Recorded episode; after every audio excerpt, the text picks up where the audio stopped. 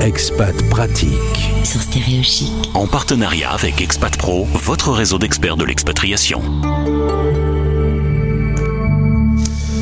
Direction Fontainebleau.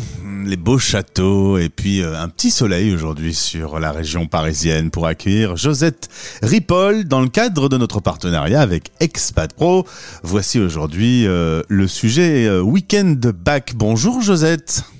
Bonjour Gauthier. Merci d'être avec nous sur Stéréo Chic. Je vérifie avant que l'interview commence que tu avais bien installé ton application euh, Stéréo Chic sur ton téléphone pour pouvoir écouter la radio des Français dans le monde. Bien sûr. C'est bien. Bien sûr, bien sûr. Josette, alors il y a du sang euh, italien qui coule dans tes veines. Oui, oui, oui, tout à fait. Bah, des deux côtés d'ailleurs. Du sang italien, du sang maltais. Très bien, un petit métissage déjà. Par contre, tu n'as pas vécu euh, euh, en tant qu'expat, euh, euh, pleinement expat Non, j'ai un petit peu bougé, visité certains pays, mais euh, non, je, on, on, a failli souvent, donc je me sens quand même une acquaintance euh, avec l'expatriation. On a ce point commun, je ne suis moi-même pas expatrié et pourtant j'en interview euh, beaucoup, presque mille. Euh, tu es enseignante, professeure de français et historienne de l'art. Toi, c'était le côté littéraire qui t'intéressait à l'école. Hein? Oui, oui, oui, surtout littéraire, la culture, euh, euh, l'histoire de l'art et, et, les lettres. Et j'enseigne aussi l'histoire. Mais euh, voilà, j'ai une carrière euh, importante dans l'enseignement et, et, dans les visites guidées aussi. J'allais dire également guide conférencière, un peu moins facile hein, depuis quelques mois. Oui, oui, oui, c'est moins facile. J'en ai pratiqué quelques-unes parce que c'est toujours passionnel, mais effectivement, euh, il y a quand même des restrictions que toute la, la corporation des guides conférenciers ressent bien. Et en même temps, c'est aussi un très bon moment pour visiter les musées euh, quand ils sont ouverts parce que bah il y a pas grand monde et que, du coup on oui. peut en profiter euh, euh, un peu plus facilement. Josette, on se retrouve aujourd'hui pour parler de week-end back. Alors moi le week-end, je fais la fête, je danse, je bois des coups avec mes potes, mais toi le week-end tu bosses. Nous on bosse avec des élèves qui sont super volontaires parce que ça s'inscrit, nos week-end back s'inscrivent en dehors de l'agenda de la semaine, de l'agenda scolaire. Et, euh, les élèves sont, souvent euh, preneurs et, séduits par euh, le rythme de nos stages. Alors, il s'avère que quand il y a le brevet qui arrive ou le baccalauréat, souvent on se dit bon bah s'il y a des petites lacunes, euh, l'idée c'est de faire un stage un peu intensif. Vous appelez ça dynamique. Est-ce que dynamique et intensif c'est un petit peu pareil? Euh, oui, alors on a des forfaits de stage, des formats de stage qui sont très particuliers, très dynamiques parce qu'en fait euh, on est plutôt dans une atmosphère de formation. On va emmener nos élèves euh, de façon complémentaire au travail des professeurs, hein, donc on n'est pas du tout antagoniste et on, veut les emmener dans quelque chose de de d'exhaustif, de, donc un format exhaustif où ils peuvent tout revoir dans une matière et euh, dynamique parce que on ne veut pas du tout du, du ronron qui parfois s'installe dans une salle de classe. Alors ça peut se passer un peu partout dans le monde. Il y en a eu île de la Réunion, en Chine, Moyen-Orient, en Espagne, en Italie.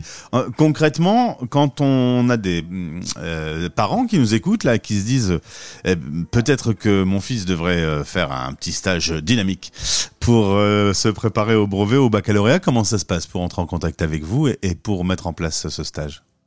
Alors, il y a euh, possibilité de, nous envoyer un mail sur euh, simplement euh, sur mon adresse mail josette.ripol@weekendback.com. Sinon, on a un, weekendback, un, site weekendback.com où l'on peut déposer des messages et à ce moment-là, tout nous revient. Donc, on est très réactif dans la prise en compte des demandes des parents, des familles et plusieurs possibilités. On peut organiser un stage en présentiel, quel que soit euh, l'endroit dans le monde, à condition d'avoir bien évidemment euh, un minimum de 10 élèves en présentiel et de pouvoir financer les frais du professeur ouais. sur la matière qui sera demandée.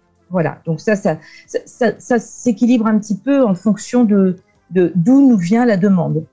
Voilà, donc on ajuste un petit peu par rapport à. En l'occurrence, voilà, s'il y en a un qui doit faire un, un, rattrapage, ils peuvent se parler un peu entre eux, entre les différentes familles, et une fois qu'ils sont 10, il peut y avoir du présentiel. Oui, parce que là, au minimum 10, mais lorsque je me rends moi-même pour animer des stages de français pendant 8 heures sur un week-end, d'ailleurs deux week-ends d'affilée au mois de février, la commande est, déjà arrivée, eh bien, j'ai des, des amphis d'une centaine d'élèves. Et, là, les associations de parents d'élèves sont moteurs dans ce contexte-là. C'est-à-dire, dans chaque lycée, euh, existent des associations de parents d'élèves euh, pour fédérer les familles, pour, faire, pour, pour, être interface entre les familles et l'école et l'institution. Et là, le, moi, je travaille beaucoup avec des associations d'enseignement, de, euh, des associations de parents d'élèves de l'enseignement public, de l'enseignement privé sous contrat et de l'international. Et là, leur rôle est, est, moteur dans les établissements de, de la périphérie, là où ils sont bénévoles en général. Est-ce qu'on peut le faire également en distanciel?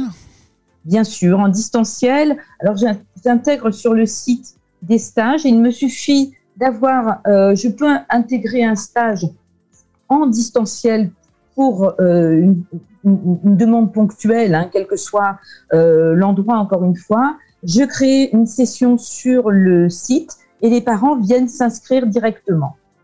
Et dans quelle matière on peut faire ces rattrapages?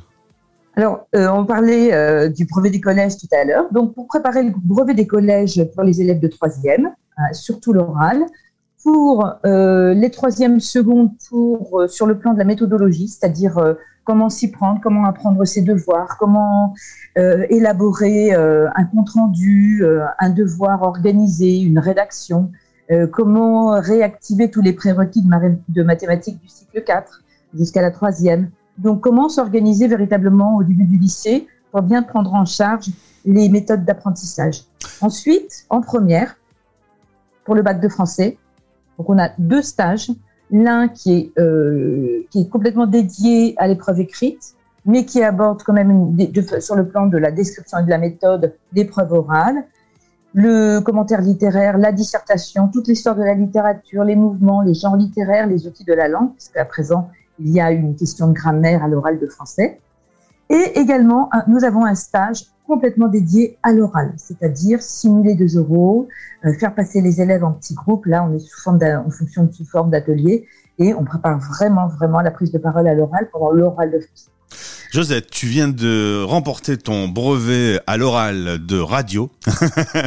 Merci Gauthier. Très bonne présentation, voilà, avec avec mention. Euh, Week-end bac pour en savoir plus, vous vous rendez euh, dans la section soutien scolaire de Expat Pro. Josette, merci beaucoup. Il me reste à souhaiter euh, de très bonnes fêtes de fin d'année que tu vas pouvoir passer en famille. Oui, oui, oui, euh, en famille et puis entre amis, avec une jauge bien évidemment imposée. Eh bien, merci beaucoup d'avoir été avec nous sur cette antenne. À bientôt. Merci, Gauthier. À bientôt. C'était Expat Pratique. En partenariat avec Expat Pro, votre réseau d'experts de l'expatriation. expat-pro.com